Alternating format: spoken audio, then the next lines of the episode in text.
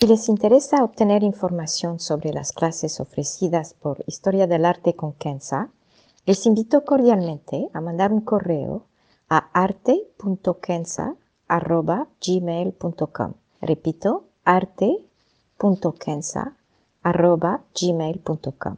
Muchas gracias.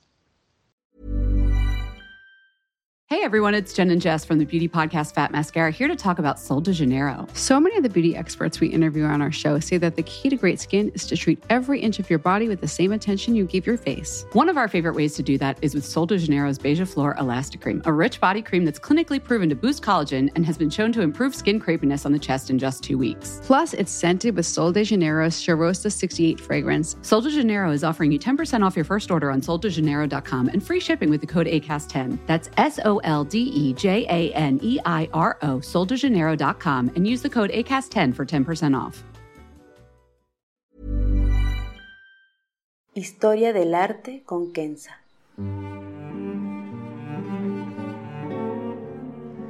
Una serie sobre el arte a través de la historia y las culturas. Se presentarán obras que trascienden el tiempo por su belleza y por lo que nos cuenta. Obras que encienden el asombro. Buenos días, me da mucho gusto saludarles y hoy trataré de un tema que se tocó en el podcast especial número 100, que ha suscitado varios mensajes de su parte y un tema que muchos de ustedes me han pedido profundizar. Se trata de AI o inteligencia artificial. Lo pronunciaré AI si no les molesta, porque decir IA me parece igual al rebuzno de un burro. Así que trataré de profundizar el tema relacionando AI con el arte y más precisamente, para de una vez dar la pauta sobre el tema, AI y la necesidad del arte. Primero, ¿qué es AI? Y lo veremos con dos puntos. Primer punto.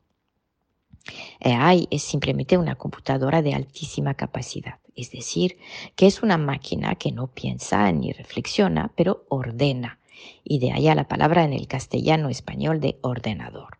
Es una máquina entonces con una alta capacidad para ordenar información. Usted le pide ordenarla de acuerdo a lo que busca. Es realmente muy sencillo y no presenta ningún reto cuando se ve de esta forma. Pero cualquier máquina, a pesar de ser máquina, no es objetiva porque procesa la información no solamente de acuerdo al contenido, pero también de acuerdo a la cantidad de referencias que tiene. Si ponen, por ejemplo, Irak y arte en Google, tendrán una cantidad mayor de artículos relacionados a guerra y violencia que sobre el arte. Cuando Irak es el país de la civilización más antigua del mundo, con una riquísima tradición artística que sigue hasta hoy. Pero si ponen Gran Bretaña y arte, tendrán más información sobre museos, artistas ingleses, etc. Así que cuando está usted usando AI, mientras que podrían pensar que están usando un medio objetivo, en realidad no lo es. Punto número dos, el tiempo.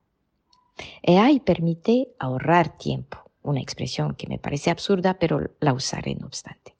Así que al usar AI, uno puede llegar a información más rápidamente. Es por supuesto extremadamente útil para, por ejemplo, encontrar un antivirus o detectar fugas de gas o para hacer operaciones matemáticas. Esto tiene una utilidad clara y un propósito objetivo y obvio. Pero estos días se está vendiendo la idea de usar AI hasta para las tareas más comunes. Un ejemplo. Su hija de 13 años tiene que escribir un ensayo sobre Leonardo da Vinci aunque lo dudo porque estos días el arte ya no forma parte del programa curricular en la mayoría de los países, pero pretenderemos que es así. Su hija puede entonces poner su pregunta a este chat GPT y el programa le dará no solamente ideas de qué escribir, pero más que esto, el argumento principal, los puntos esenciales a tratar en textos completos, etc. Es decir, su hija simplemente tendrá que hacer un trabajo mínimo de cortar y pegar, darle un poco de fluidez al texto y ni siquiera se tendrán que preocupar de la ortografía. Su ensayo será maravilloso y tendrá una excelente calificación. Y más que todo, ahorrará tiempo y podrá dedicar su tiempo a hacer otra cosa. ¿Cuál es el problema entonces? El problema de estos dos puntos aquí delineados es decir, la falta de objetividad y la rapidez en la búsqueda, hace que a nadie se le pide usar su capacidad para reflexionar. Cuando se trata del uso cotidiano de AI y del arte en particular, nos quita a nosotros seres comunes y no científicos de alto calibre la capacidad para reflexionar y a la vez nos roba, y aquí regreso a la absurda frase de ahorrar tiempo, nos roba el tiempo, o si prefieren, nos roba la capacidad de vivir el tiempo. Si perdemos la capacidad de reflexionar, si perdemos esta capacidad de tomar el tiempo para pensar y ordenar nuestras ideas, si perdemos nuestra aptitud para imaginar, ¿cómo podremos sobrevivir? ¿Cómo podremos salvaguardar nuestra objetividad? ¿Cómo podremos identificar el mal del bien? ¿Cómo podremos no caer bajo el dominio de una dictadura? Y si piensan a largo plazo, estas preguntas no son absurdas. Una ilustración concreta. Una creencia que predomina en esta era de medios sociales es que si una idea se repite y se repite, es entonces correcta.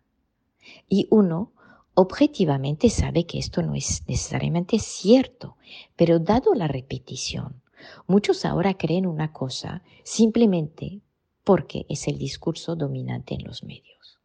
Bueno, regresando a esta capacidad de reflexionar y de vivir el tiempo, ¿no son justamente los fundamentos del arte? El artista sin imaginación, ¿qué sería? El artista sin estos momentos de silencio donde imagina su obra, mezcla los colores hasta tener el tono verde exacto que su mente y su corazón le indica. Estos momentos donde toma su pincel o abre el piano y toma una respiración profunda antes de tocar el lienzo o una tecla. Con AI el arte es generado, con el ser humano es creado. Y aquí la gran diferencia. Algunos argumentan que de hecho el arte AI es también creado, en que es un ser humano que da órdenes a la computadora y que tiene la idea original de lo que se debe generar. Pienso en particular en una obra simplemente llamada AI Generated New Portrait de Robbie Barat, datada del 2019 y fue vendida por medio millón de dólares. La pueden buscar en internet y pensé usarla como ilustración del podcast, pero su falta de estética me hizo reconsiderar con qué ilustrar el podcast. De hecho, se considera una de las obras que puso el arte generado por AI al frente de la escena artística. Para generar esta obra, Robbie Barat cargó 10.000 retratos de desnudos en la computadora y le pidió crear un retrato de un desnudo. Y aquí tienen el resultado. A mi parecer, no es ni retrato ni desnudo, no es ni humano ni imaginario. Piensan en las estatuas griegas o en los retratos de desnudos de Rubens o de Picasso para usar algo más moderno y verán que la diferencia es abismal. Es quizá una cuestión de gusto o simplemente de tener una mente abierta a lo novedoso, pero no estoy de acuerdo. No cabe duda que hay creaciones generadas por AI que son interesantes, y uso la palabra interesante a propósito. Por ejemplo, el coreógrafo británico Wayne McGregor usa AI para explorar la posibilidad de movimiento. Otro artista, Taryn Southern, una compositora, produjo el primer álbum de música enteramente generada por AI. En estos dos casos, lo que me molesta en lo particular, lo que me hace sentir incómoda, si prefieren, es que el cuerpo humano es flexible, pero dentro de límites. Y la gracia, la elegancia de los movimientos de un bailarín viene del corazón y se expande al cuerpo. De igual manera para la música, su belleza proviene justamente de esta capacidad de saber dónde poner el silencio entre las notas. Que sea danza o música o pintura, lo que falta con AI es este componente tan humano que es el impromptu en francés, la improvisación, que da tanta belleza al arte, a la música. Cabe citar el jazz o los ragas de la India que se basan esencialmente en esta improvisación. Hay otros ejemplos de AI en el arte, como las obras gigantes y interactivas del artista turco Refik Anadol. Un ejemplo de sus obras es lo que llamó Living Architecture o arquitectura viva, con unos efectos especiales que hizo en la Casa Batló en Barcelona. Eso es lo que usé para ilustrar el podcast y tomen en cuenta que es solamente una imagen de todo el proceso. El arte producido por AI puede de hecho involucrar reflexión en que una persona le pone los requisitos. Hablé en el podcast número 100 del ejemplo de este proyecto donde mezquitas fueron diseñadas por AI. Había de todo un poco y uno se podría quedar apantallado por lo rebuscado de algunas mezquitas y la originalidad de muchas. Pero era lo que se llama en inglés un hodgepodge, es decir, una mezcla de todo y de nada como diríamos en México, de chile, de dulce y de manteca. Esta mezcla al final produce nada. Produce, en el caso de estas mezquitas, unos edificios fantásticos, pero vacíos de vida, vacíos de espiritualidad, edificios donde el toque humano, este toque tierno y vital, este toque que justamente da vida y sentido, es ausente. Mientras les digo esto me río porque una amiga justamente me mandó el otro día una lista de recetas de cocina marroquí hechas por AI. Y en la lista había cosas como couscous fritters, harira tart, harira es una sopa, y strawberry harissa, harissa es un condimento muy picante. Ni hablar. Creo que me quedaré con las recetas de mi abuela. Como seres humanos buscamos belleza, de esto estoy convencida. Tenemos este instinto natural que nos alienta hacia lo que nos da gusto, lo que nos hace sentir mejor. Y cuando se trata de arte, vamos hacia lo que resuena con nuestro corazón. Esta capacidad se está marchitando y ella intensifica dicho proceso. Lo vemos en el arte contemporáneo y ultramoderno que para mí ha perdido su estética humana. Muchos críticos de arte dicen que es el reflejo de nuestros tiempos y que hay que apreciarlo. Quizá, no lo sé. Pero si falta tanto la felicidad, no creo que una obra violenta o vulgar será de ayuda. Con AI, esta capacidad de búsqueda de la belleza, esta capacidad de disfrutar el proceso de creatividad artístico, esta posibilidad tan humana de crear belleza y gozar de ella, se irá también marchitando. Y esto se aplica tanto al artista como al observador. Al recorrer a ella para pensar, para imaginar, para ordenar nuestras ideas o hasta para crear colores, nuestra mente se atrofia como artistas. Piensan en los retratos de Rafael Sanzio, el pintor del Renacimiento italiano. Piensen en su proceso de creación usando su imaginación y sus conocimientos para encontrar el azul perfecto del vestido de la Virgen o la textura de la piel de su cara Piensan en las horas que ha pasado usando el pincel más fino para pintar un velo. Como observadores de arte, es lo mismo. Nuestra capacidad de tomar el tiempo de sentarnos y de ver realmente una obra se disipa de igual manera. La explicación de un cuadro se encuentra sin dificultad en el Internet y toma unos segundos. Pero ¿qué pasa entonces con nuestra capacidad para reflexionar, para imaginar? Tomen la Mona Lisa de Da Vinci, un cuadro que en lo particular no me fascina, pero lo tomaremos para que me entiendan. Sin saber nada de la Mona Lisa, ni de Da Vinci, miles de preguntas nos pueden venir a la mente. ¿Quién es ella? ¿Está de pie o sentada? ¿Está a punto de irse o acaba de llegar? ¿Por qué está mirada? ¿Está contenta o triste? Etcétera, etcétera. Y la belleza de estas preguntas es que no hay ninguna respuesta incorrecta.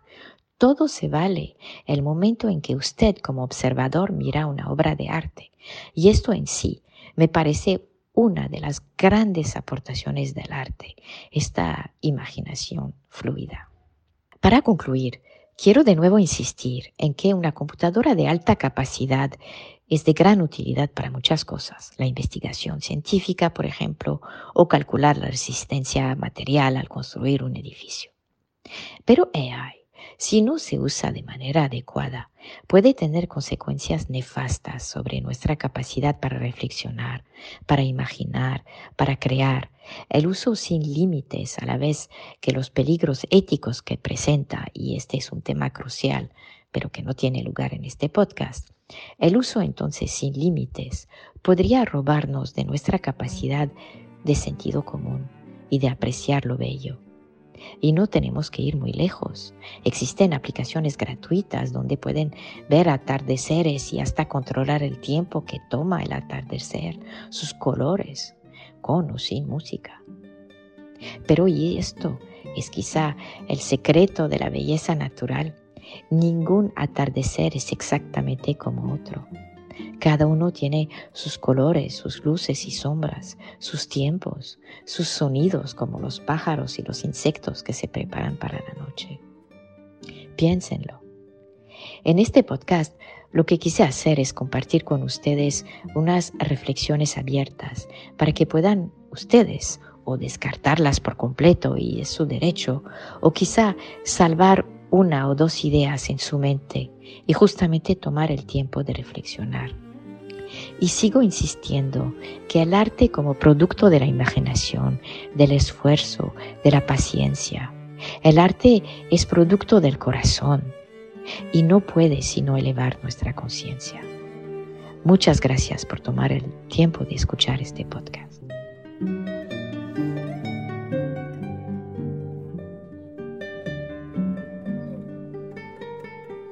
Historia del arte con Kenza.